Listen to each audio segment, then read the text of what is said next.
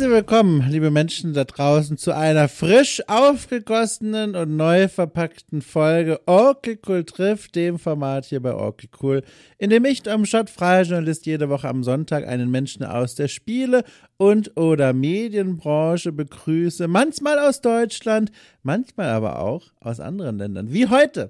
Heute habe ich nämlich zu Gast den Robert Glashüttner, ein Spielkulturjournalist aus Österreich, der schon seit vielen, vielen Jahren in meiner äh, Journalismus-Bubble äh, eine wichtige Rolle spielt und immer wieder tolle Beiträge in die Welt hinaus pumpt.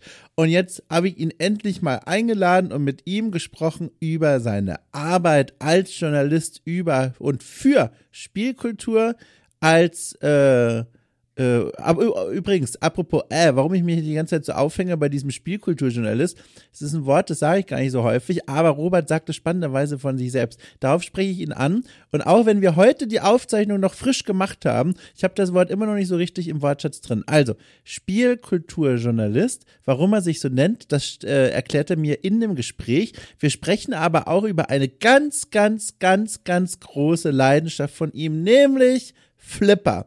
Und damit meine ich nicht den berühmten Fisch, das Säugetier aus den weiten Meeren, der 1996 einen eigenen Kinofilm bekommen hat. Nein, ich meine diese funkelnden und blinkenden und nervigen Kästen, die andere Leute bei ihrem Bierkonsum in Tavernen und Gaststätten dieser Republik stören, seit über äh, mittlerweile 60 Jahren. Die Flipperautomaten, fantastische Gerätschaften, äh, deren digitalen Vertreter ich immer mal wieder gerne spiele. Über diese Automaten sprechen wir auch in der Folge, denn Robert ist ein wahnsinniger Fan von diesen Dingern und kennt sich mit denen auch gut aus. Und keine Sorge, das war nicht das letzte Mal, dass ich hier den ein oder anderen Wortwitz angebracht habe. Ich war heute ausgesprochen gut drauf in dieser Folge. Stimmt eigentlich nicht. Ich hatte einfach nur vorher einen kleinen Herzstillstand-Moment im übertragenen Sinn.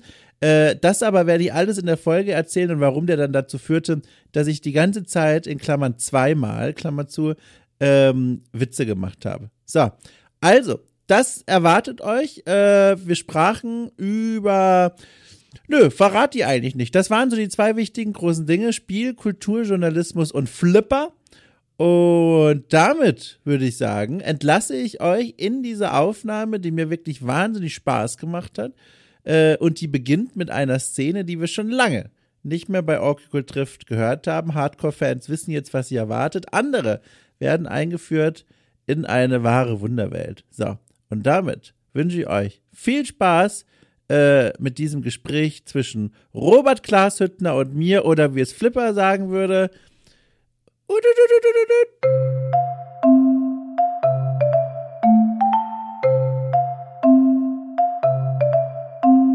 Gut, jetzt gucke ich gerade, ob das schon mal läuft. Das läuft jetzt nämlich noch einen Schluck Tee. Mein Gott, jetzt muss ich erstmal mein Herz beruhigen. Oh, jetzt klingelt es an der Tür, Robert. Warte mal, ich gehe ganz schnell. Ja, einmal. Der Bote ist es.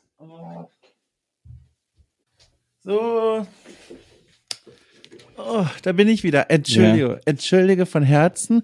Das war jetzt ganz komisch. Es stand ein, einer meiner Hausmitbewohner äh, im, im Treppenhaus und wedelte mit einem, äh, ein Paket wurde hinterlegt, Scheinchen, und sagte, ist denn was bei dir angekommen? Und ich sage, nein, wahrheitsgemäß. Und dann ist er wieder abgezogen. Und jetzt frage ich mich, ob hier so irgendwie das Universum desinkt ist, weil eigentlich bei mir ein Paket liegen sollte, das mich aber nie erreicht hat. Das heißt, du erwartest ein Paket und er erwartet auch eines und jetzt dachte er, es sei seins. Also äh, falsch. die Wahrheit nochmal. ist, also nochmal, ich habe nichts bestellt. Ich bin hier, ich lebe hier einfach in meiner Wohnung und hole meine Einkäufe persönlich. Aber dieser Mensch, der andere, der in diesem Haus mhm. wohnt, unter anderem, der ähm, hat äh, was bestellt und das soll offiziell offenbar bei mir liegen. Äh, und jetzt wählte er mit seinem Scheinchen, aber hier ist nichts. Und jetzt frage ich mich, ob ich irgendwas verpasst habe, ob ich irgendwo im Universum falsch abgebogen bin. Ich weiß es nicht. Ja, aber ich kenne dich und Oki Cool ja, glaube ich, jetzt schon äh, ein bisschen und, und, und wage küchenpsychologisch zu behaupten, dass du diese Dinge leicht inszenierst, um dann bessere Storytelling-Pieces zu haben. ich wurde Was für ein auch, Vorwurf. Ja, sehr gut. Ich wurde tatsächlich da schon mal gefragt bei einer Folge Oki Cool antwortet, äh, wo Leute mir Fragen stellen können und dann, dann nehme ich Stellung und da wurde auch gefragt, ob ich das eigentlich absichtlich mache. Auch manchmal fällt mir irgendwie ein Glas Wasser aus der Hand oder ja. so. Aber die Wahrheit, also kann natürlich jetzt jeder sagen, sagen, aber es ist so, die Wahrheit ist, es passiert, ich habe das nicht inszeniert. Ich, ich versuche dann einfach nur, statt das zu überreden, äh, einfach einzubauen. Und das hat bisher mir immer ja. Spaß gemacht und funktioniert. Und das ist jetzt auch wieder passiert. Ist ja auch ein gutes Konzept, dass äh, der New Games Journalism äh, reloaded quasi. Ja, findest du, ist das denn, ist das denn was, was du gerne hörst? Jetzt, ich meine jetzt gar nicht okay cool per se, sondern die Idee, diese Gespräche, da gibt es ja auch viele andere Formate, etwas ungefilterter an die Menschen rauszulassen. Demgegenüber stehen ja ganz viele Podcasts, die ja wirklich, also das letzte M und die letzte Denkpause rausschneiden, dass ja. das am Ende klingt wie eine Rede an die Nation.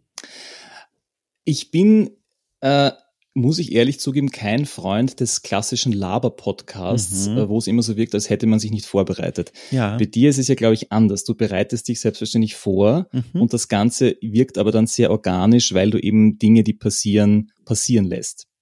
Das, es gibt ja unterschiedliche Nuancen, würde ich glauben. Äh, aber andererseits dieses, das andere Extrem, also das andere Extrem des Laber-Podcasts, da bin ich auch nicht so der, große Freund davon. Vor allem, es werden dann auch irgendwelche äh, Einatmer, äh, weggeschnitten, was man ja nicht tun soll. Nicht? Ich, ja. ich komme ja vom Radio und, und ähm, lernt man ja, dass man solche Dinge drinnen lassen soll, weil sonst wirkt das zu gedrängt und zu unnatürlich vor allem ich finde auch wichtig, dass man Denkpausen drin lässt, weil das ist ja eine Pause, die sich ein Mensch nehmen muss, um auf einen Gedanken zu kommen. Und das kann ja durchaus von Bedeutung sein für den Rest des Gesprächs, weil man ja dann auch merkt, okay, die Antwort liegt der Person nicht auf die Zunge, die muss jetzt ein bisschen nachdenken, vielleicht muss sie sich auch überwinden. Wenn man das rausschneidet, ver verschneidet man ja eigentlich ja auch so die Worte, wie sie eigentlich gemeint waren. Weißt du, was ich meine? Ja, also beim klassischen Radiobeitrag kann man sich ja rein zeitlich nicht erlauben. Ja. Aber das, das ist ja das Schöne am Podcasten, dass, ja. dass da ja diese Fläche vorhanden ist, zumindest bis zu einem gewissen Grad. Wenn ich das richtig verstehe, hast du diese, glaube ich, dir eine Ein-Stunden-Grenze gesetzt pro, pro Gespräch, oder? Etwa genauso, ja. eine, eine lockere Stunde, ja das ist ja eigentlich eh schon eine ganz gute Sache, dass man sagt, man, es gibt so eine Grenze, aber sie, sie ist noch in weiter Ferne. Guck mal, da können wir jetzt eine kugelförmige Brücke bauen zu einem Thema, das ich ohnehin hier mal reinzerren wollte. Und zwar, du hast ja auch einen Podcast. Fangen wir doch einfach mal da an. Ich habe bei meinen Vorbereitungen gesehen, du hast einen Podcast namens The Ball is Wild. Ähm, ist ein, ein Pinball-Podcast. Äh, und jetzt frage ich dich erstmal, wenn wir eh schon bei diesem Thema waren, wie hast du denn diesen Podcast konzipiert? Also ist das ein Podcast, wo du rangegangen bist und gesagt hast, so, das wird jetzt locker, easy, leasy, äh, laber, laber? Oder mhm. ist das ein durchchoreografiertes Gespräch? Wie, wie, wie schwer oder wie tief oder wie umfangreich soll ich ausholen? Bei oh, dieser, so wie du möchtest. Was auf deinem Herzen liegt. Einfach okay. raus damit. Also The Ball is Wild ist tatsächlich früher ein Blog gewesen äh, und mm. zwar 2014 äh, begründet. Und die Vorgeschichte dazu ist, dass ich so vor sagen wir mal, circa zwölf Jahren begonnen habe, mich intensiver mit äh, Pinball-Kultur, also Flipper-Kultur zu beschäftigen. Das war immer schon irgendwie so, Teil, es ist ja so Teil von Games-Kultur ein bisschen so, ne? Mhm. Aber so, zweiter, so ums Jahr 2010 herum habe ich irgendwie so begonnen, diese Leidenschaft wirklich mehr zu entdecken und dann quasi auch auszuleben. Und 2014 bin ich dann mit einem Freund tatsächlich eine größere USA- äh, und Kanada-Reise gemacht, ähm, um eben Flipper zu entdecken und halt auch in Chicago, die, die Hauptstadt des Flippers und so weiter und so fort und dort auch Interviews geführt. Und das war auch der Zeitpunkt, wo ich diesen Blog gegründet äh, mhm. hatte damals. Und da war es einfach so, dass ich mir dachte, weil Flippern ist tatsächlich so ein klassisches, ähm, so ein Hobby, wo es viel um Technik geht, um Sammeln, um professionelles, also um Turniere, um reparieren und so weiter. Also eben dieses klassische hobbyistische Ding. Und ich dachte mir, es ist ein bisschen schade, dass so der kulturelle Aspekt oder die kulturellen Aspekte nicht so stark äh, irgendwie mhm. besprochen werden einfach. Ja. Und dann habe ich gedacht, ich mache einen Flipper-Kultur-Blog und habe das dann auch gemacht, vier, also fünf Jahre lang eigentlich. Aber es war immer so, ich dachte mir, ich möchte so mir die Zeit nehmen und quasi gute Geschichten zu schreiben, gute Interviews, auch Interviews gemacht, die Interviews transkribiert. Das heißt, das war immer so ein bisschen eine Überwindung, äh, diese Geschichten zu machen. Die wurden dann auch meistens sehr gut. Andererseits habe ich mich immer geärgert, so die Unmittelbarkeit fehlt ein bisschen und es fehlt auch die Regelmäßigkeit. Und dann ist das Blog ein paar Jahre lang quasi brach gelegen und mhm. dann wurde ein Podcast immer wichtiger, immer wichtiger. Und dann dachte ich mir so, ich möchte nicht damit aufhören, aber irgendwas muss sich ändern. Ja? Und jetzt habe ich dann eben letztes Jahr begonnen, äh, den Relaunch als Podcast zu machen und ähm, jetzt zu deiner ursprünglichen Frage zurückzukommen, wie ist der Podcast strukturiert? Er ist strukturiert so als eher kleinere Stücke, also so circa, ich würde mal sagen, so 15 bis 25 Minuten. Mhm. Und es geht darum, Leute vor den Vorhang zu holen, die coole Sachen machen. Zum Beispiel gibt's in Brooklyn, in New York, gibt's ein, äh, einen Laundromat, also wo man halt seine Wäsche waschen kann, wo es halt auch, wo man auch flippern kann. Also Ach. irgendwie eine total nette Sache einfach. Oder in Niederösterreich gibt's ein äh, Flipper-Museum in einem kleinen Ort namens äh, Lichtenau, mhm. wo äh, ein Schweizer, der nach Niederösterreich gezogen ist, mit seiner Frau dort äh, ausschließlich Gottlieb-Flipper sammelt und repariert. Also ist extrem spezialisiert und also so einfach Leute irgendwie finden interessante Dinge, Konzepte und andererseits auch ein bisschen selbst kommentieren, also einfach so 15 Minuten quatschen, auf Englisch übrigens, damit die Zielgruppe nicht allzu klein ist, die potenzielle. Mhm. Und genau, das jetzt, jetzt mache ich mal den Punkt. Hochspannend. Was, in, was fasziniert dich am Flippern? Ich habe mich damit auseinandergesetzt vor ein paar Wochen für einen Podcast bei The Pod. Da haben wir über Flipper-Videospiele gesprochen und da bin ich drauf gekommen, dass ich tatsächlich, ohne es so wirklich mir bewusst gemerkt zu haben, als Jugendlicher ähm, begeistert Pinball-Games gespielt habe und zwar vor allem dieses Microsoft, äh, oh Gott, Microsoft 3D Pinball. Genau, das Space ja, Cadet. Richtig, genau. Das ja. so eine Ausklammerung war aus dem Full Tilt Pinball Spiel, glaube ich. Äh, irgendwie so. Jedenfalls, das habe ich mhm. gespielt. Mhm. Das war auf dem, auf den, auf vielen Windows-Betriebssystemen ja vorinstalliert eine ganze Weile lang. Äh, und da habe ich gemerkt, das ist schon so ein nettes Spiel für zwischendurch. Das macht Spaß, ist leicht zu bedienen und, und verstreut so ein bisschen die Gedanken zwischendurch. Aber was ist es denn bei dir, dass du sagst, so, das spielst du nicht nur gern, sondern das braucht auch direkt einen Podcast? Also Flippern ist was ganz Spezielles, weil es einerseits äh, was sehr haptisches ist, also was du hast halt diese Maschine und du stehst vor diesem Gerät und gehst zu einer Symbiose ein damit. Das ist mhm. schon mal das Erste. Das heißt, das ist irgendwie sehr imposant in gewisser Weise auch, ja, weil diese Flipper-Maschinen sind ja auch sehr groß und sehr sperrig, ja, die stehen auf diesen, diesen vier Beinen und du hast halt dieses Playfield mit der ganzen Technik drunter und dann hast du die Backbox hinten, wo halt die ganze Anzeige ist und dieses schöne Artwork, hoffentlich schöne Artwork. Das heißt, und es passiert irre viel und du hast quasi ein Storytelling in einer, in einem kleinen Bereiche. Du hast dieses Playfield und du hast diese Flipper-Elemente, die mhm. sich, also viele, die sich immer wiederholen. Du hast die Flipper selbstverständlich, du hast die Bumper, du hast Rampen und so weiter, ja. Und gleichzeitig gibt's halt immer ein Thema und dann gibt's halt Missionen und es gibt bestimmte Targets und dann musst du diese Targets in unterschiedlicher Abfolge treffen und dann gibt's irre viele Secrets und Easter Eggs und Geheimnisse und quasi für jede, für jedes Skill-Level gibt's eine eigene Herausforderung. Es gibt immer den Wizard-Mode zum Beispiel. Also wenn du wirklich gut flipperst, äh, und quasi alle ähm, Missionen oder ähnliche Dinge quasi durchspielst in einem in einer Runde, äh, kommst du halt in einen speziellen Modus, wo dann halt alles nochmal, weiß ich nicht, fünfmal so viele Punkte bringt und irgendwelche crazy Dinge passieren. Das heißt, das hat eine, eine wirklich, das ist so ein Rabbit Hole, ja? du kannst da wirklich extrem tief eintauchen und man glaubt halt auch immer, es ist simpel, du stehst davor. Also diese Miss, dieses Missverständnis des Flippers finde ich auch so interessant, weil mhm. wenn du es nicht kennst, denkst du dir, naja, du stellst dich halt hin in der Kneipe, oder? Und drückst ein bisschen und dann irgendwann ist die Kugel weg. Aber das stimmt natürlich nicht, weil ähm, es gibt ganz, ganz viele Nuancen und Details, die du, die du erlernen kannst, wie du zum Beispiel, also es ist jetzt nicht nur, du drückst den Knopf beispielsweise, du drückst den Knopf und du drückst ihn nicht. Also quasi Flip oder nicht Flip, Stimmt, aber stimmt auch wieder nicht, weil das Ganze ist ja durch, durch eine, wird durch eine Spule angetrieben, also durch Stromspannung. Und wenn du nur ganz leicht, ganz leicht mit dem, mit dem Finger so drauf, also dass du gerade ein bisschen so drauf hauchst quasi, mhm. geht der Flipper nur so ganz wenig nach oben. Ja? Und mit so ganz kleinen Flips kannst du natürlich an, also flippt es sich anders, als wenn du drauf clashst auf den ja. Knopf. Ja? Ja. Äh, und solche Dinge und, und ähm, ja, also es ist wirklich, es ist eine, eine, sehr, eine vielschichtige Sache, die aber auf den, die den Anschein und gleichzeitig ist es super zugänglich. Mhm. Jeder und jede kann flippern, egal wie alt, du musst nichts erklären, da ist die Kugel, du musst die Kugel im Spiel halten. That's it, ja. Und wenn du es möchtest, kannst du dich halt so richtig, kannst du darin aufgehen quasi. Ich finde auch so faszinierend daran, bei meiner Beschäftigung für den Podcast habe ich dann herausgefunden für mich, dass es auch ganz unterschiedliche Mechanismen gibt, um zu verhindern, dass Spielerinnen und Spieler cheaten. Also, dass die, wenn die wirklich an so einem Automaten stehen, anfangen, den Automaten zu heben oder zu feste zu treten. Da gibt's dann so ganz faszinierende äh, Me Mechaniken, äh, damit der Automat dann sperrt. Der erkennt dann, dass der irgendwie aus seiner Waage gehoben wird oder, oder, oder angeeckt wird und dann sperrt er je nach Spiel mitunter sogar eine ganze Partie und sagt dann so, so läuft's aber nicht. Fand ich hochinteressant. Ja, ja, das ist äh, sehr, sehr relevant.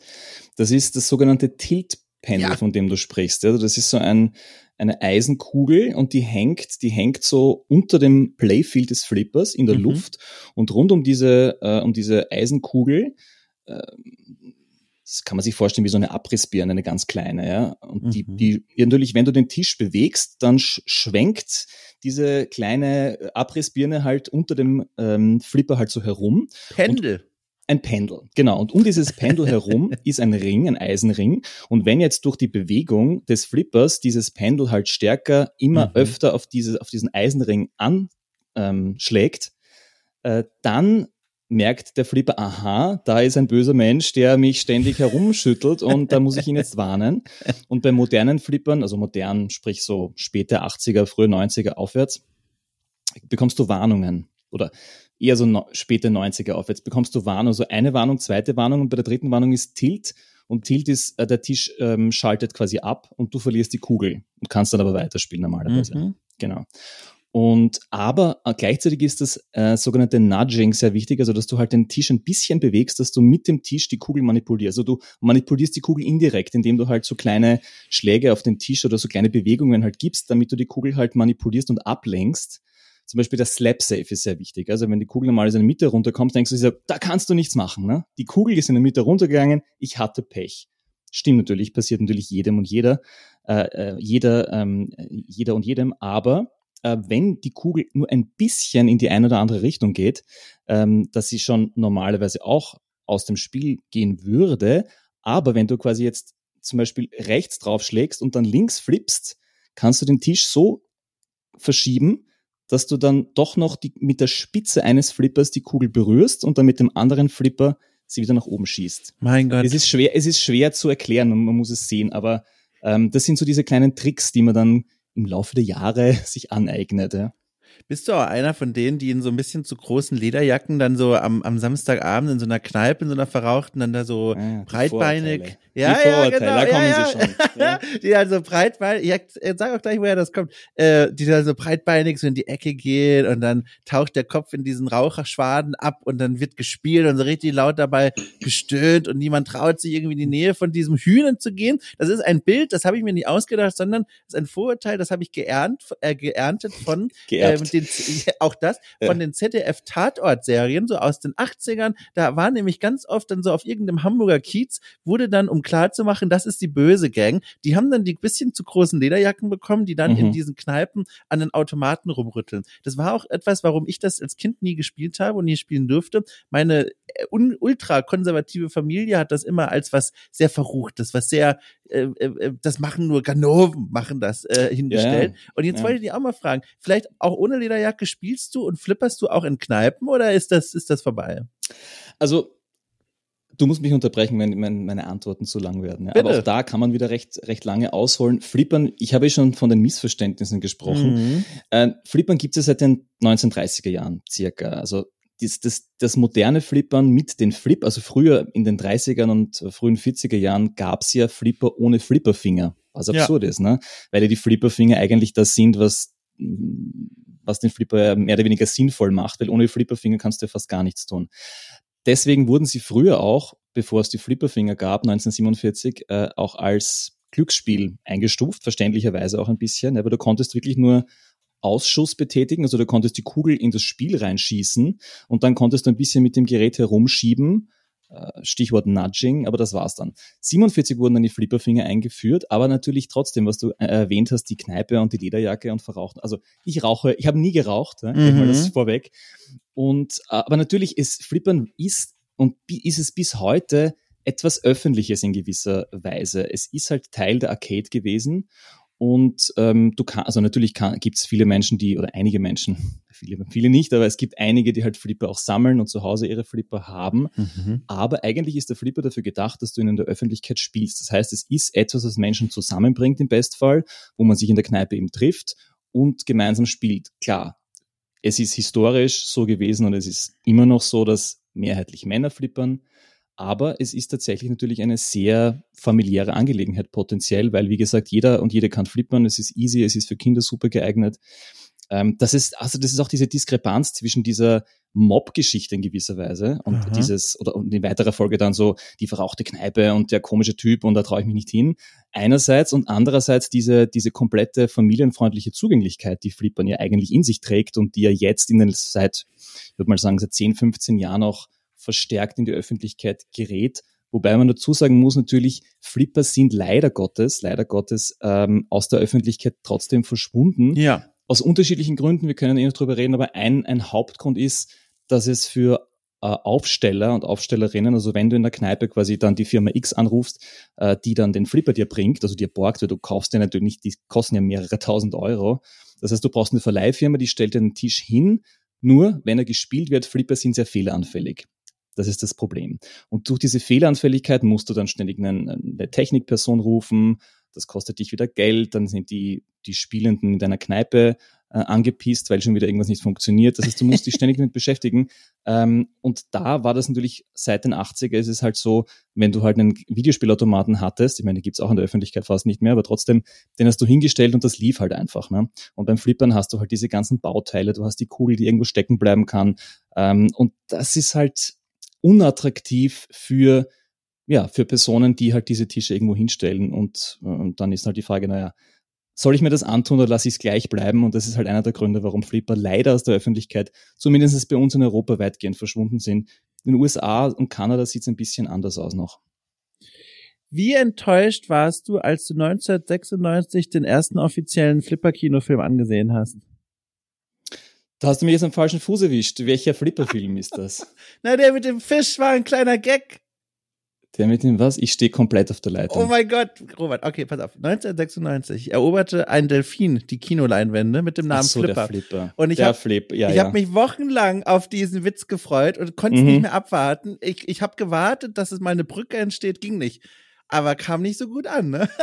Na, ja, weil ich äh, auf der Seife stand. Ne? Ja. tut mir leid. Nee, das aber ja, das Flipper-Ding ist natürlich ja. Ich habe sogar mal zu einem Turnier ähm, äh. bei, bei einer Lebensmittelkette so ein, so, so, ich weiß nicht, das waren so, so, so, so Drinks, so Kinderdrinks in einem Zwölferpack, die Flipper heißen, oder mhm. was es die noch gibt es hat auch irgendwie, das kam auch irgendwie nicht so gut an. Aber weniger, weil die Leute humorlos wären, sondern weil es irgendwie untergegangen ist. Ja, Aber ja, also, der Flipper, der Delfin ist unser Konkurrent, das stimmt. Ja, also wie gesagt, ich hätte es auch lassen können, aber ich konnte auch andererseits es nicht lassen. Jetzt ich dachte mal, mir jetzt so, oh Gott, es gibt einen coolen Flipper-Film, den ich kenne, nur peinlich, ja. Gibt es denn, äh, also es gibt keinen Flipper-Kinofilm, da ist auch schwierig, ne? Wie will nein, man es das gibt Tommy äh, aus den 70ern mit, mit Elton John und so weiter. Flipper-Movie. Ich gucke hier gerade mal. Das, das gibt's schon. Also das ist eigentlich, oh. da gibt's ja diesen Song. Ever since I was a young boy, I played the silver ball. Das basiert das, auf dem ja. Flipper-Automaten? Ja, natürlich. I played the silver ball.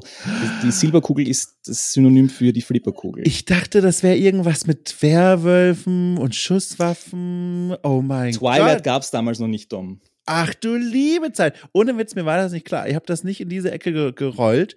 Ach, das ist ja interessant. Aber jetzt vielleicht von dem ausgeben noch mal eine ernsthafte Frage. Ähm, hast du einen Lieblingsflipper-Automaten? Ich meine, die Frage ist jetzt wenig originell, aber trotzdem ist sie wahnsinnig spannend, weil es gibt ja so viel unterschiedliche Geräte. Was ist denn dein Herzensding? Das ist schwer zu sagen. Es ja. gibt so viele geniale Flipper, aber ich möchte trotzdem äh, auf einen näher eingehen. Also ja. ich hatte ja früher, also es ist nicht ganz eine, sagen wir, wie lange ist es jetzt her? Naja, es ist doch schon acht Jahre her. Ähm, ich hatte einen eigenen Flipperkeller. Dazu muss man oh. sagen, ich bin, ich bin ja eher, ich bin ja eher der, ähm, ja, ich bin Journalist und, und eher komme aus der Geisteswissenschaft, habe kein Problem, äh, Dinge also anzupacken, körperlich meine ich jetzt, mhm. aber ich bin jetzt nicht der große Techniker, um es mal ein bisschen euphemistisch auszudrücken. Also ich bin nicht der Bastler.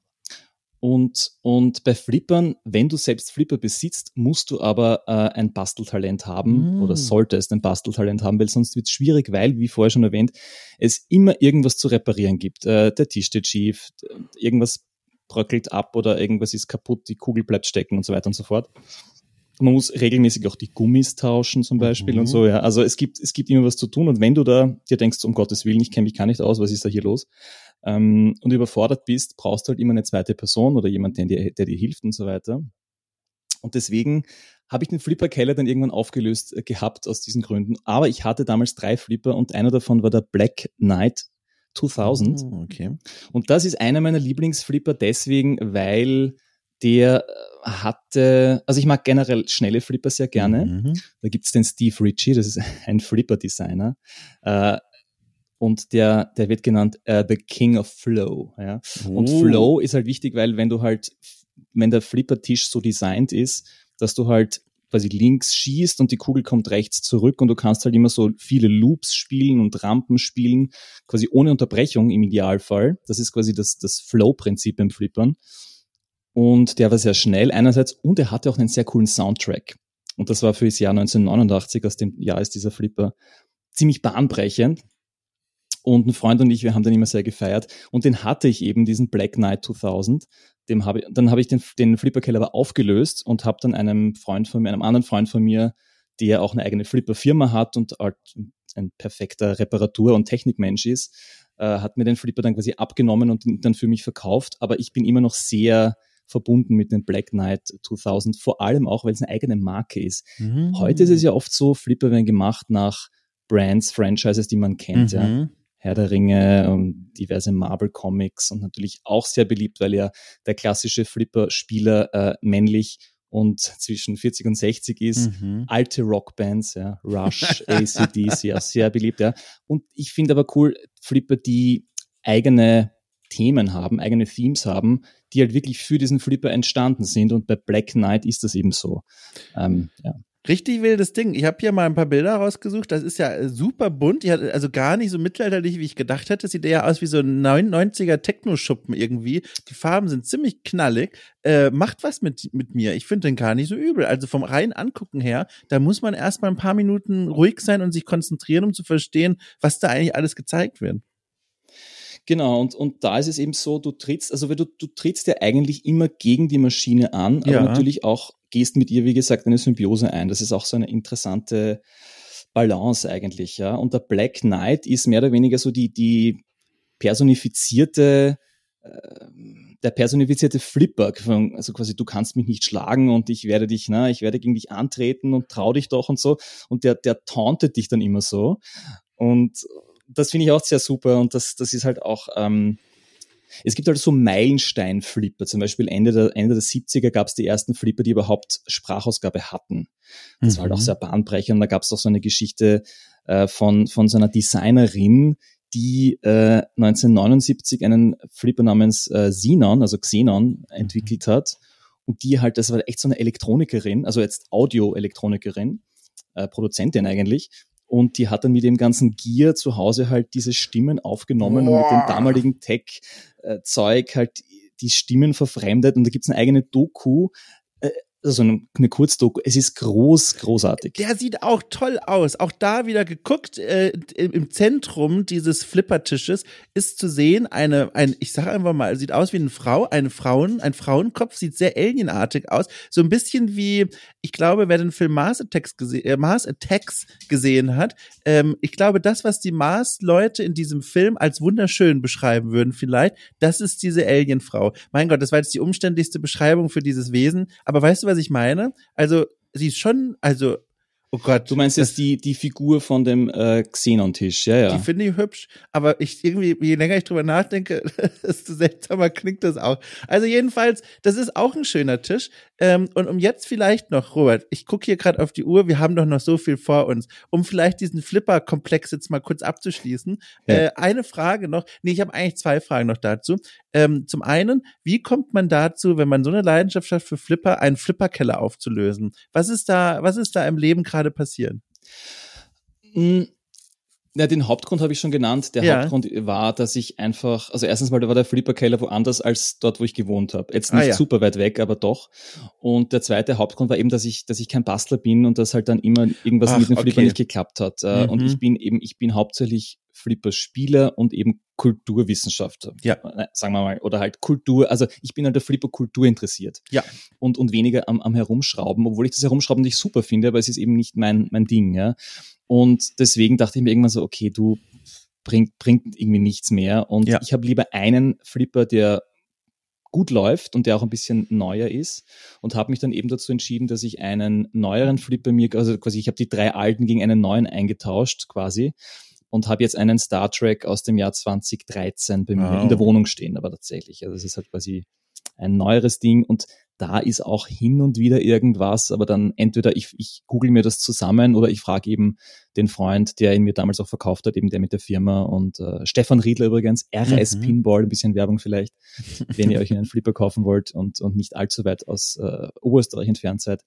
Ähm, ja, und deswegen, das war so eigentlich eine pragmatische Lösung. Ja. ja, sehr gut. Dann hast du auch direkt hier schon berührt meine zweite Frage. Äh, den, den richtigen Flipperkasten haben wir jetzt schon mit der Empfehlung abgedeckt. Jetzt frage ich dich noch, wenn du dich da gut auskennst, was sind denn so, oder ein Flipperspiel, wo du sagst, so digital, das würdest du den Leuten ans Herz legen, die so wie ich seit, weiß ich nicht, 15 Jahren kein Flipperspiel mehr gespielt haben, also jetzt am PC oder so. Gibt's da was, was dir sofort einfällt, eine Marke, die du toll findest?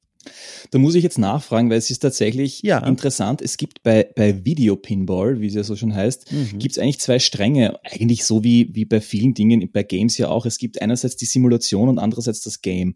Und bei der Simulation ist es eindeutig äh, Zen Pinball beziehungsweise Pinball FX, mhm. wo auch existente physische Tische nachgebaut werden, wo die Ballphysik toll ist, wo es glaube wirklich ohne Übertreibung, glaube ich, 25 oder 30 verschiedene Star Wars Flipper gibt. Mhm. Ähm, Marvel und also es gibt über 100 Tische mittlerweile schon, aber das ist halt wirklich eine Simulation. Und wenn, wenn man echt das Erlebnis in die Richtung haben möchte, dass man sagt, man will ein möglichst authentisches Flipper-Erlebnis, das aber auch game, gamey ist im Sinne von, dass es ein bisschen schneller ist, dass der, der Flipper dir ein bisschen was verzeiht und so weiter, dann ist auf jeden Fall Pinball FX das, das mhm. Ding. Das ist aber auch nicht ein Spiel, wie gesagt, sondern das ist eigentlich so ein, ein, ähm, ein Hub oder eine Engine mehr oder weniger. Also du, du hast, du hast diese Engine und kaufst dir die einzelnen Tische dann mit die, auf dieser, auf dieser Plattform eigentlich quasi, ja.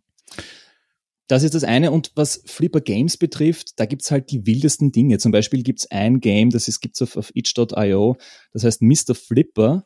Das ist ein ganz kleines Game von, von einem amerikanischen Designer, wo du ähm, du spielst den Flipperfinger, also spielst einen Flipperfinger, der ist quasi äh, ein lebendiger Flipperfinger, das heißt, der hat irgendwie so auch so Händchen und Füßchen und Augen und du kannst, äh, wenn du mit ihm still bist, also wenn du quasi ihn nicht bewegst, kannst du mit ihm flippen, ganz normal und die Kugel ist aber immer irgendwo und du musst halt auf, du musst halt dort hingehen, wo die Kugel ist. Das heißt, du läufst dann mit dem kleinen Flipperchen wieder irgendwo hin, dort wo die Kugel ist, dann hältst du die wieder still, dann kannst du wieder flippen und dann, also großartige, witzige kleine Idee.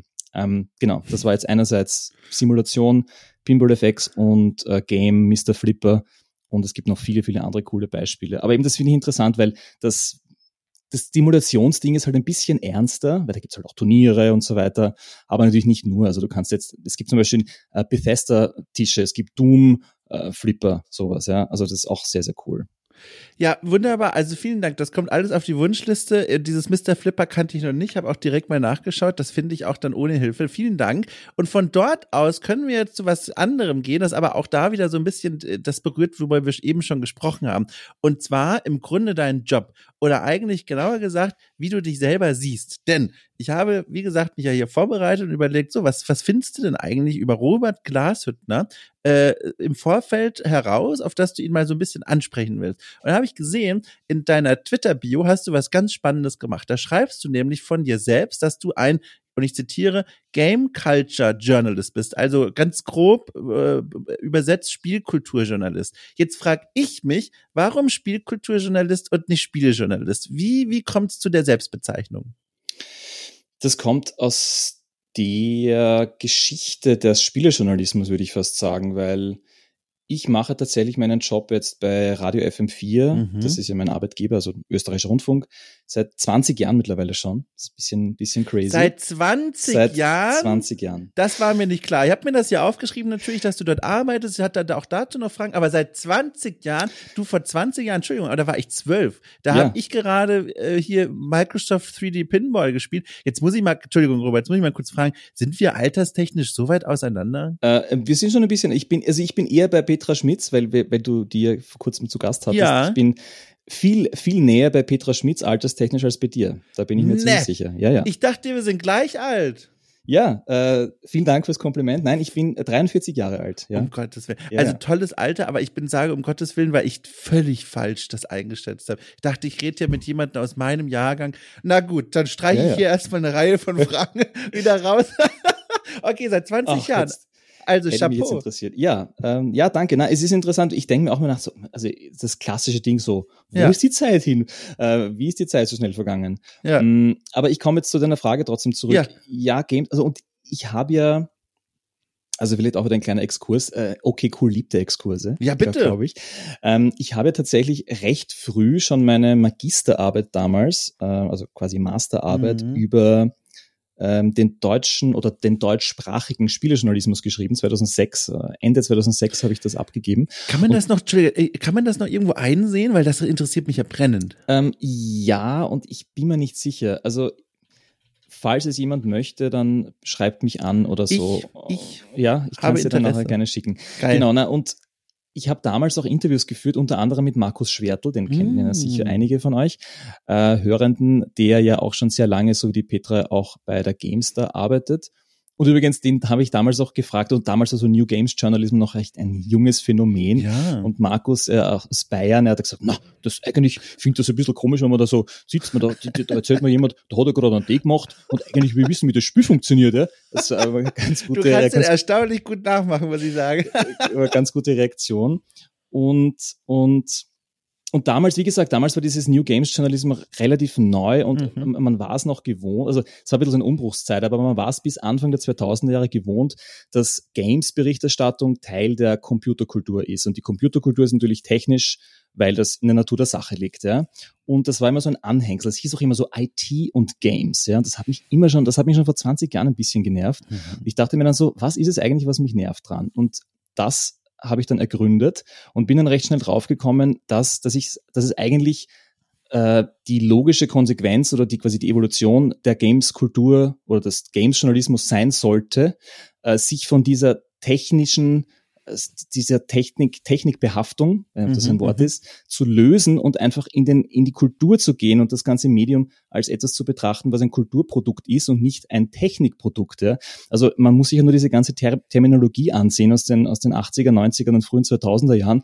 Da wird immer von Programm gesprochen und natürlich wird alles so in Taxonomie, in, in, in Listen geworfen und Spielspaßkurven, diese ganzen Sachen. Ähm, das hat natürlich, hatte alles seine Berechtigung, aber Gameskultur muss woanders hin. Und deswegen finde ich es für mich wichtig zu sagen, Gameskultur ist das quasi, worum es gehen sollte eigentlich, weil, um von dieser Technikrelevanz irgendwie wegzukommen. Ja, äh, da Macht sind wir das total, da sind wir Brüder im Geiste. Ich gucke da genauso drauf wie du auch und ziehe daraus, habe ich auch schon an anderen Stellen immer mal wieder erzählt, eine ganz große Motivation für meine eigene Arbeit, weil ich das Gefühl habe, die Wahrnehmung, ähm, äh, zumindest im deutschsprachigen Journalismus, Spielejournalismus, wie man es auch nennen will, äh, dass dort immer noch so die, die viel übrig ist von dieser klassischen Perspektive auf Spiele ähm, aus den Augen des Produkttests heraus. Und das ist für mich immer eine große Motivation für meine eigene Arbeit. Was nimmst du denn an- aus dieser Beobachtung mit? Hast du dann dir dann, als du dann gemerkt hast, oh, das nervt dich und jetzt weißt du auch warum, dir dann gedacht, jetzt gehe ich zu einem Radiosender, wo ich so ein bisschen freier über Spiele sprechen kann? Oder gab es womöglich sogar die, das Interesse deinerseits zu sagen, nö, ich gehe in den Fachjournalismus rein als Redakteur, keine Ahnung, und versuche dort Das quasi. Problem von innen zu lösen. ja, genau richtig, ja. Ähm, Ich habe tatsächlich den anderen Weg genommen. Also man muss auch sagen, äh, Radio FM4, also quasi mein Arbeitgeber, also ORF Mhm. ist Teil des österreichischen Rundfunks. Radio FM4 ist ein alternatives Jugendkultur- und Kulturradio, Mhm. sage ich jetzt mal, Popkultur im weitesten Sinne, aber auch Politik und so. Also schwer in einem Satz zu beschreiben. Jedenfalls, es ist ein, eine Alternative zu klassischen Mainstream-Zugängen. Das heißt, wir sind eher so die Indie-Fraktion, so in mehrerer Hinsicht aber natürlich kein Fachmedium. Und das habe ich immer sehr geschätzt, weil ich immer die, den Bezug zu anderen Bereichen äh, wichtig fand. Und das war auch vor 20 Jahren noch ein bisschen anders, weil eben IT und Games, dieser Kontext war immer IT oder halt IT ist generell ein blödes Wort, fand ich, von das war alles keine IT, also quasi Netz oder Computertechnik und Games. Das war halt immer gekoppelt und ich, das war in einem Publikumsmedium oder eben keinem Fachmedium wie FM4 leichter zu argumentieren, ähm, weil da auch ein, eine große Sensibilität für Popkultur schon ähm, von Anfang an eigentlich vorhanden war. Und da war es einfach auch leichter zu sagen oder leichter so, so peu à peu, Schritt für Schritt dorthin zu kommen und von, dem, von der Technik wegzukommen. Aber es war immer schon möglich, und das wurde irgendwann noch so, aber es war schon immer möglich, einfach ähm, die Scheuklappen wegzugeben und zu sagen, okay, Games in Bezug auf Architektur, Games in Bezug auf Kunst, Games in Bezug auf Sexualität und so weiter, dass man einfach den Bogen ganz weit spannt und versucht, wo, welche Kontexte gibt es da, wo kann man das, das klingt heute alles ein bisschen selbstverständlich, glaube mhm, ich, mhm, war es damals aber noch nicht. Ja. Ähm, also das heißt, ich war, ich habe nie für ein Fachmedium gearbeitet und denke mir, dass das wesentlich schwieriger gewesen wäre, weil natürlich da, wie soll man sagen, es, es war, glaube ich, natürlich mehr du, du musst natürlich, du musstest viel mehr aufgeben, ja. ja. Weil beim, beim Radio, wenn du halt auch, da waren halt, ist halt Games ein Teil der Popkultur und da tust du dir leichter zu sagen, ja, jetzt machen wir halt mal diesen Kontext oder warum nicht auch Games als Kulturform sehen, aber wenn du halt eine GameStar oder eine PC Games oder setzen Sie hier einen Namen von einem Games-Magazin ein, mhm. einem klassischen, ähm, die, das hat ja die gesamte Identität betroffen eigentlich, ja. Und da zu sagen, so, na, wir machen das jetzt mal ganz anders und wir machen einen kompletten Paradigmenwechsel, das ist ein schmerzhaft, schmerzhafter Prozess mitunter und ähm, einerseits und andererseits gibt es ja wohl noch einen Bedarf am klassischen Testjournalismus mhm. im weitesten Sinn. Ich möchte das jetzt auch gar nicht abwerten, ja, das ist halt einfach was anderes.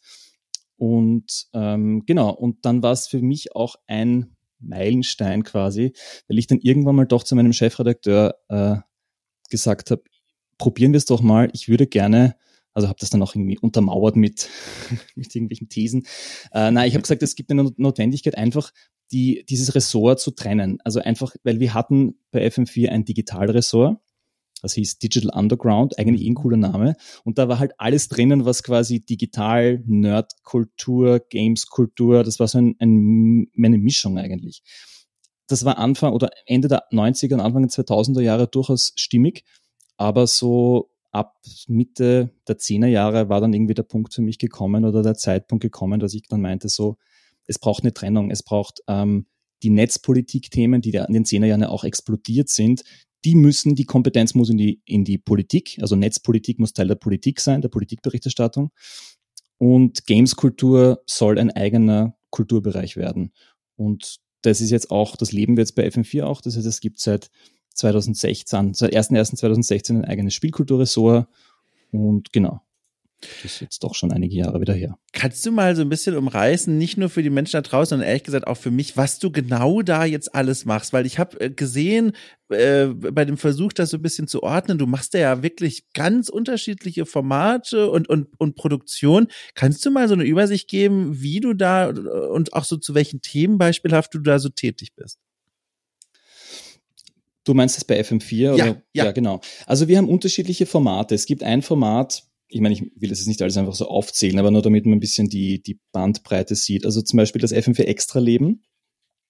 Das ist uns, das gibt's jetzt schon seit, seit Herbst 2013, das ist unser monatliches Talk-Format. Wir sind immer mhm. zu dritt ähm, und nehmen uns einen Zugang her in Bezug auf Games. Ähm, also zum Beispiel Krieg und Games ja, hat, ähm, ist jetzt die, die jüngste Folge, die jetzt demnächst online gehen wird. Mhm.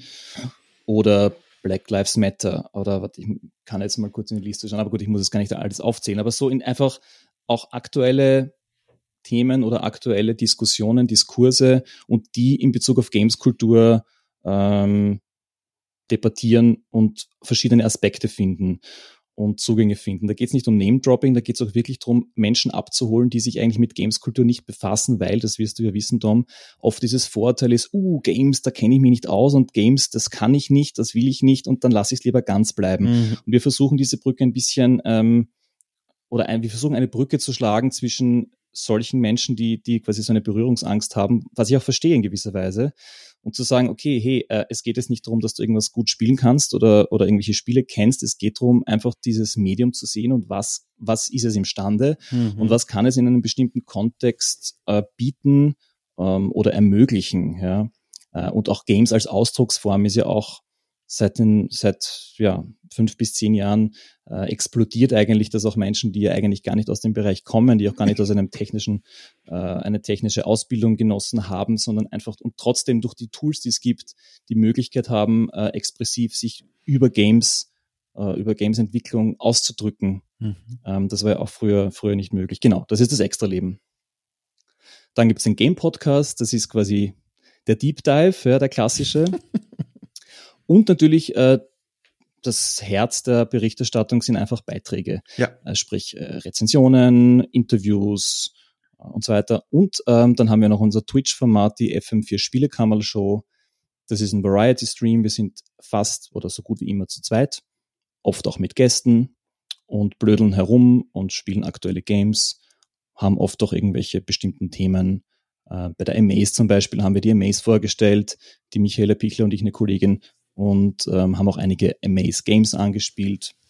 Ja, das ist so der Überblick circa. Ich liebe das Wort Spielekammer. Endlich kann ich es dir mal sagen. Das ist ein wunderschönes Wort, gerade für, für, wie sage ich denn, für deutsche Sprachzentren äh, klingt das einfach eine wunderbare Mischung aus kompetent und süß.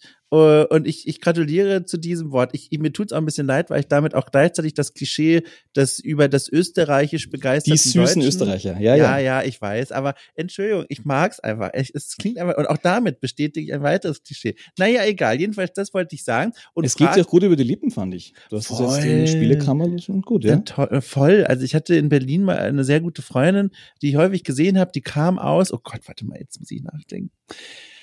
Vielleicht finden wir das kurz heraus. Also das Graz. ist ein Oder Wien, ne? Was sonst? Also, Moment mal. Sie, auf jeden Fall ist sie Österreicherin und yeah. sie kommt aus einer Ecke, wo es, also das hilft jetzt auch erstmal nicht weiter, aber es ist auf jeden Fall ländlicher geprägt und von dort gibt es auch viele, kommen viele Weinbauern her.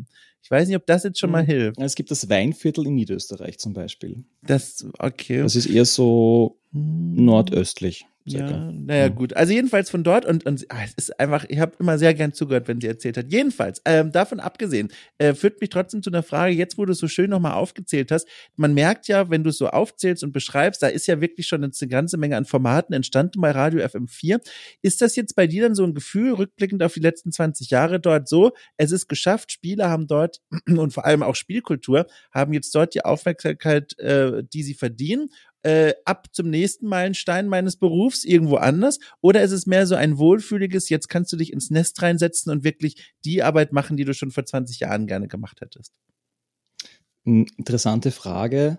Also es ist schon ein bisschen ein Angekommensein, das muss ich schon sagen. Mhm. Ähm, aber man merkt trotzdem, dass es immer wieder, ich will jetzt gar nicht sagen Backlashes oder Rückschläge gibt, aber mhm. du hast, aber so rein gesellschaftlich ist es dann doch immer wieder so, dass man merkt, es kommen nicht in der identen Form wie damals, aber manche Debatten und Vorurteile und Diskussionen wiederholen sich dann natürlich doch immer wieder, mhm. so wie es halt immer ist. Äh, es ist halt natürlich drei Schritte vor, eineinhalb zurück oder zwei zurück und vieles kehrt wieder und das ist einfach eine Frage der Zeit. Ich meine, das ist auch ein bisschen so ein Stehsatz, den man oft sagt, so, na ja, dann die, die nächste Generation, der wird dann jeder und jede schon gespielt haben.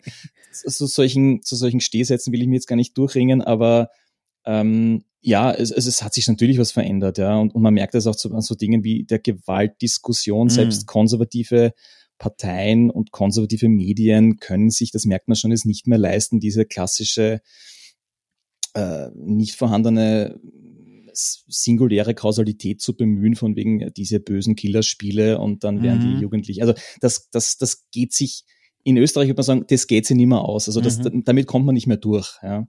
Und also an solchen Dingen merkt man es dann doch, dass sich, die, dass, dass, sich, dass sich was verändert. Und was jetzt mich und FM4 betrifft, ja, auf jeden Fall. Also ich mache den Job weiterhin sehr, sehr gerne und, und freue mich generell, dass, dass die, die Breite, also auch das, was du zum Beispiel machst, dass man halt auch das Ganze einbettet in einen breiteren Kontext und auch Menschen vorstellt und so. Das war ja auch mhm. immer ein Problem bei, bei Gameskultur, wie du ja weißt, dass man, dass man auch ähm, die Personen dahinter dann irgendwie nicht fassen konnte oder keinen Zugang hatte und dann auch nicht oft wusste, wer.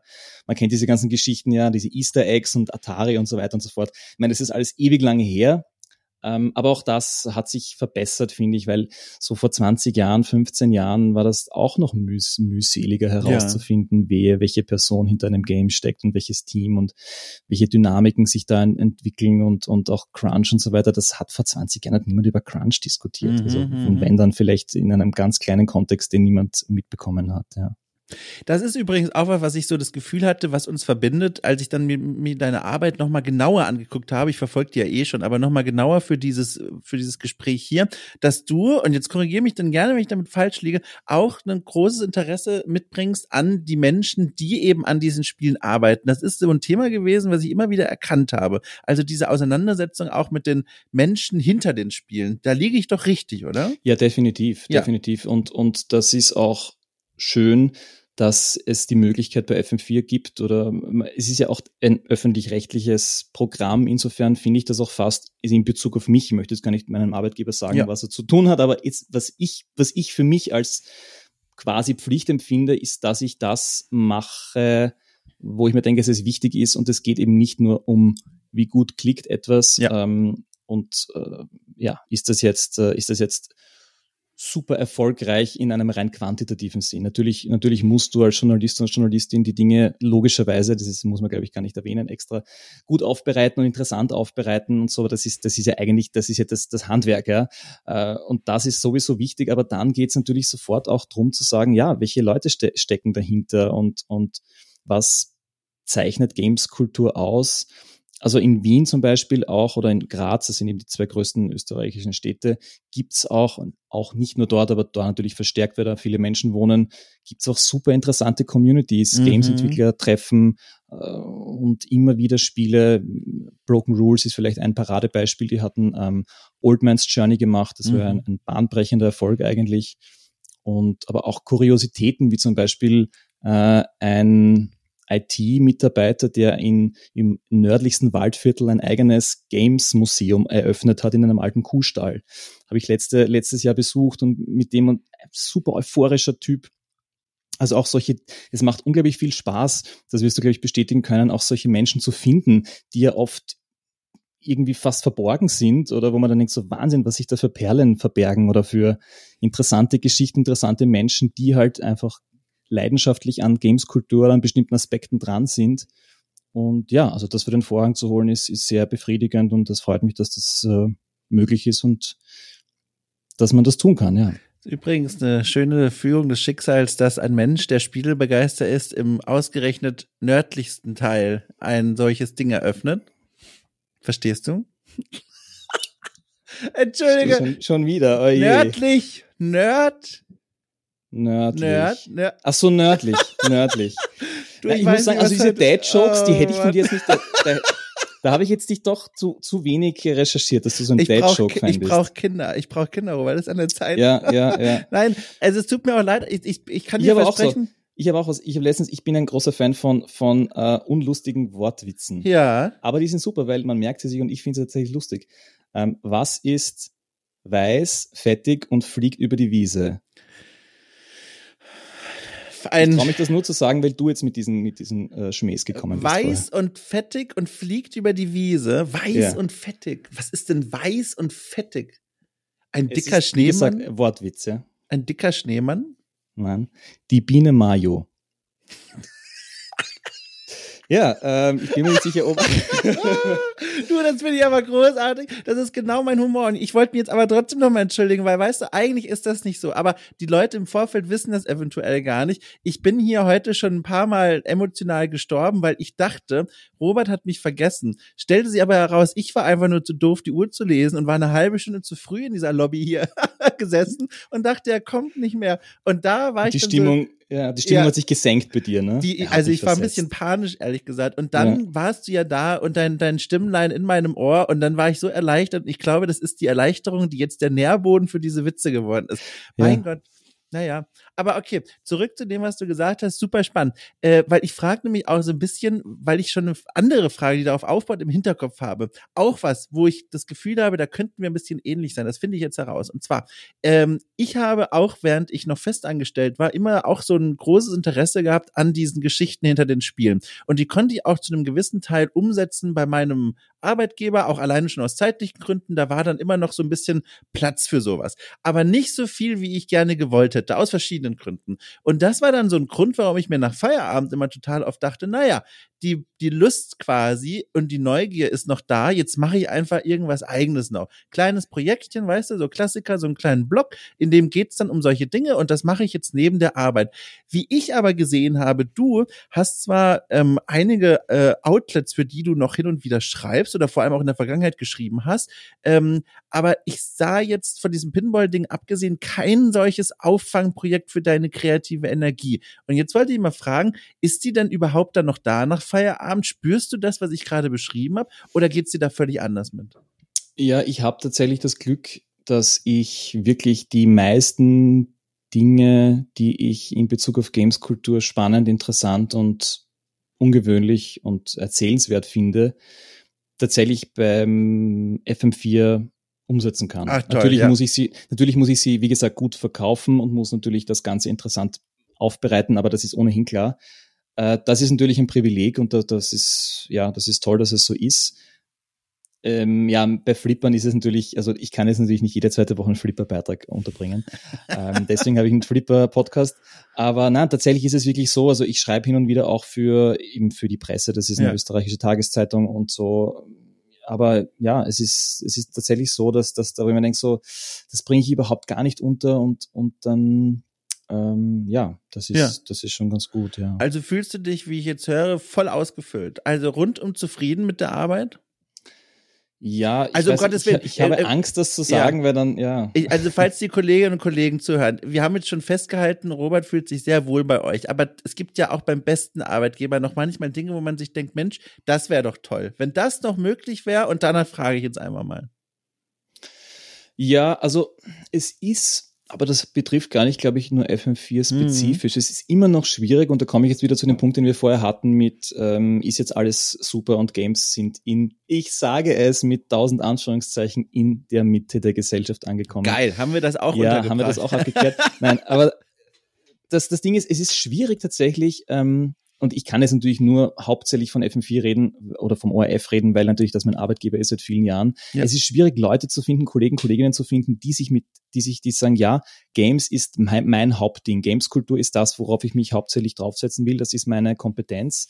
Aber gleichzeitig auch natürlich diese Breite haben und zu sagen, okay, ich interessiere mich für viele Dinge, aber ich entscheide, ich entscheide mich für Gameskultur mhm. und bringe mein mm. ganzes anderes Wissen, das ich habe, in in die Gameskultur ein und in meine Berichterstattung ein. Das ist sehr schwierig, Leute zu finden, die das, äh, die das so leben oder die das so wollen.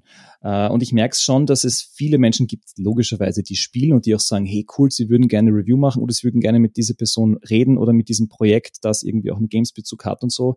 Das funktioniert auch alles gut, aber es ist, es ist wirklich gar nicht einfach. Und ich glaube, wie gesagt, das betrifft andere Medien auch man sieht das ja auch so im, im Feuilleton oder so, dass dann bestimmte Zeitungen, dann kommt irgendwie der Chefredakteur und sagt so, ja, jetzt spiele ich Red Dead Redemption 2 und, und nein, ich will jetzt, wie gesagt, ich will jetzt da niemandem zu nahe treten, aber es ist, es geht um, es geht ja halt um die, die Regelmäßigkeit, dass man, ja. wie gesagt, dass man sagt so, ja, ich, ich werfe mich in die Games-Kultur, das machen immer noch wenige, wenige Journalisten, Journalistinnen und ich weiß nicht genau, warum nicht. Mhm. Es ist vielleicht dann doch nicht attraktiv genug oder halt wieder dieses Vorurteil, dass man dann halt in einen Bereich vordringt, der halt dann doch sehr, ja, weiß ich nicht, geekig ist und, und dann kann man dann keine Bezüge herstellen. Also eben dieses Bezüge herstellen können und Games verorten als ein Medium unter vielen, das quasi in alle Richtungen ausstrahlen kann. Mhm. Ich glaube, das ist immer noch ein bisschen unterrepräsentiert, weil immer noch glaubt, so na, das ist was ganz Spezielles und dann bin ich quasi Fachjournalist und alles andere ist schwierig so. Hm. Hast du denn, hast du eine Ahnung, wie man das beheben könnte, das, was du gerade beschreibst, dieses Phänomen? Ja, ich glaube einfach durch, durch ähm, konsequente Arbeit von uns, ja. Journalisten und Journalistinnen, oder? Die halt, die diesen Zugang so haben und so leben und so halt ihre Arbeit gestalten, so gut es eben möglich ist. Und ja, ich glaube, mehr, viel kann, also das ist, eh, das ist quasi eh die beste die beste Werbung, wenn man so will, die man dafür machen kann. Oder das beste Plädoyer vielleicht. Ähm, aber ja, weil sich hinzustellen und zu sagen, oh, das, das müsste sich ändern und warum tut das niemand, das beeindruckt vermutlich niemanden. Ja, verstehe. Ja. Ja, äh, ich nehme das auch mit als Sendungsauftrag für mich hier einfach und frage mich jetzt noch laut gegen Ende unseres Gesprächs, wie geht's denn jetzt für dich weiter? Also das klingt ja so, als wärst du jetzt auch die nächsten 20 Jahre sehr glücklich dort mit dem, was du bist.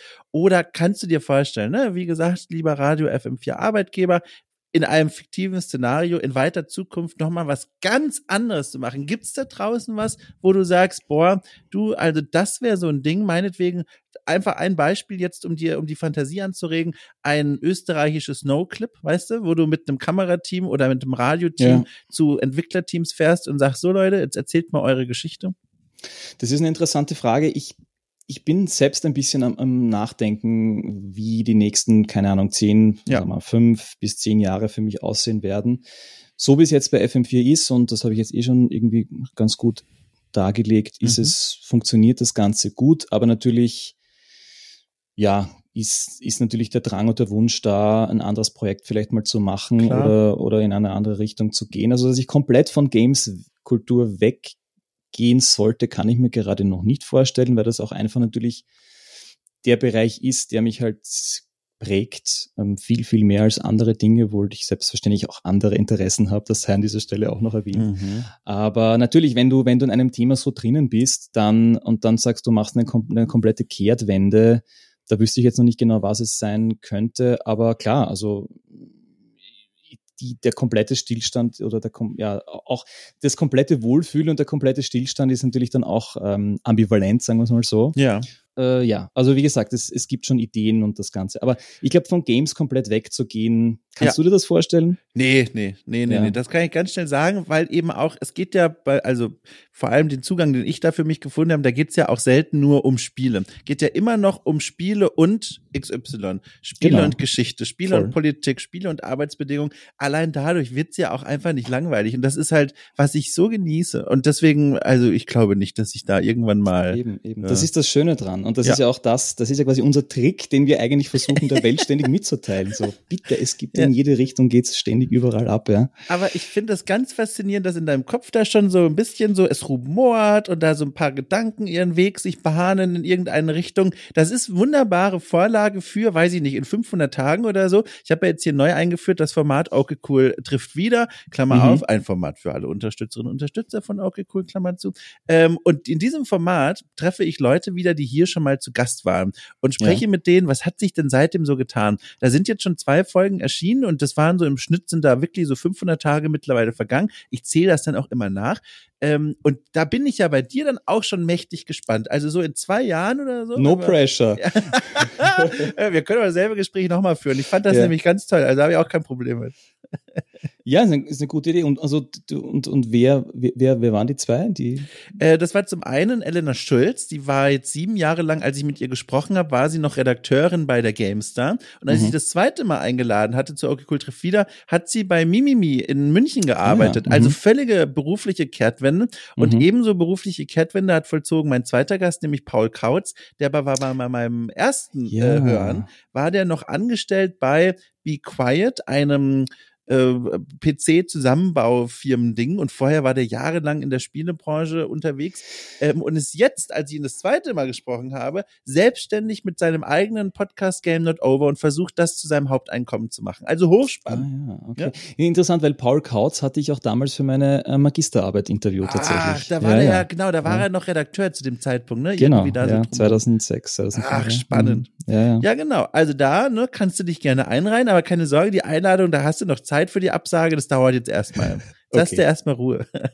500 Tage, das sind eineinhalb Jahre. Eineinhalb circa? Jahre so etwa, ja, ja genau. Okay, ja. ja. Ich habe zum Glück ein Tool gefunden, mit dem du ausrechnen lassen kannst, wie viel Zeit zwischen zwei Daten verstrichen ist. Sonst würde ich das wirklich händisch nachzählen und das ist nicht gut. Ja. Das heißt, und, und du schickst jetzt schon die, die nächsten Erinnerungen aus für, für, für die, wo die 500 Days are due und jetzt Also Lieber deine, mal ab, ne? In deine Richtung auf jeden Fall, weil, ja. wie gesagt, das war jetzt eine richtig schöne Stunde. Hat mir, hat mir wirklich toll gefallen und vor allem ging die Zeit auch mal wieder brennend schnell um. Ja, ich fand's auch sehr toll. Danke Schön. für die Einladung und für die ja, Möglichkeit des, des äh, Podcast-artigen ja. Gesprächs, wo man auch ein bisschen äh, ja, sich Dinge erzählt. Ja, also wirklich danke auch für die Richtigstellung deines Jahrgangs. Jetzt schaue ich natürlich mit völlig anderen Augen auf dich. Ja, Ganz jetzt hast du die ganzen Mensch. Fragen nicht gestellt. Ach, das habe ich mir jetzt, das hab ich mir jetzt ver, ver, verstellt. Ach du, es naja. ging viel um Pokémon. Ich meine, das können wir uns auch aufheben für wann anders. Äh, ja, schön. Also, dann winke ich dir mal zu und sag nochmal ein riesengroßes Dankeschön für deine Zeit und für die Einblicke in dein Leben und alles Gute einfach für die Zukunft. Wir hören uns dann in 500 Tagen plus minus irgendwann. So ist es. Vielen Dank. Bis dann. Tschüss. Ciao. So. Äh, Musik aus. Oh, Wahnsinn, ey, als wäre das hier einfach eine Audiospur, die ich direkt beeinflussen kann. Es ist der Wahnsinn. Und damit danke ich euch fürs Zuhören bei dieser neuerlichen Folge Okay Cool trifft. Mittlerweile weit über 110 Folgen, glaube ich, muss das eigentlich mal nachzählen. Jedenfalls, jede ist schöner als die andere und alle sind gleich toll. Äh, auch diese reiht sich in diese Reihung auf. Äh, mit anderen Worten, nochmals, vielen Dank. Freue mich ganz doll, wenn ihr hier zuhört. Ich freue mich aber auch, wenn ihr dieser Sendung hier äh, ein paar Sterne mal reinhauen wollt. Und zwar auf Apple iTunes oder wie auch immer das heißt, Apple Podcasts, Spotify oder wo sonst ihr diesen Podcast hört. Das ist nicht nur äh, eine schöne Geste, sondern hilft auch anderen Menschen, diesen Podcast zu entdecken. Und wir wollen den Leuten doch was Gutes tun und deswegen ihnen diesen Podcast mit der Magie des Algorithmus, quasi Algomagie, äh, ihnen dieses Gerät hier unter die Nase jubeln. So. Und wer davon noch nicht genug hat, kann auch noch Folgendes tun: in die Folgenbeschreibung gehen und da einfach mal auf den Steady-Link klicken. Da steht irgendwo okay cool Unterstützer oder Unterstützerin werden. Und dann könnt ihr euch das mal in Ruhe durchlesen, was okay cool noch zu bieten hat. Und da kann ich euch direkt schon sagen, eine ganze Menge. Jeden Freitag erscheinen bei okay cool besondere Podcast-Formate, die sich drehen um Spielejournalismus, spielkulturelle Diskussionen und Betrachtungen und Interviews. Und all die könnt ihr euch freischalten und anhören äh, wenn ihr knapp 5 Euro im Monat bezahlt. Das ist so viel wie ein prall gefüllter Döner aus der Hauptstadt dieses Landes. Äh, ich finde, das ist ein Deal, den kann man sich mal überlegen. Ansonsten nochmals herzlichen Dank für eure Ohren, für eure Zeit, für eure Aufmerksamkeit. Das hat sich gereimt und was sich reimt, ist meistens nicht ganz schlecht, kann man aber auch nicht verallgemeinern, wie es schon Mozart gesagt hat. Und damit, mit den Worten von Flipper, beende ich diese Folge indem ich sage.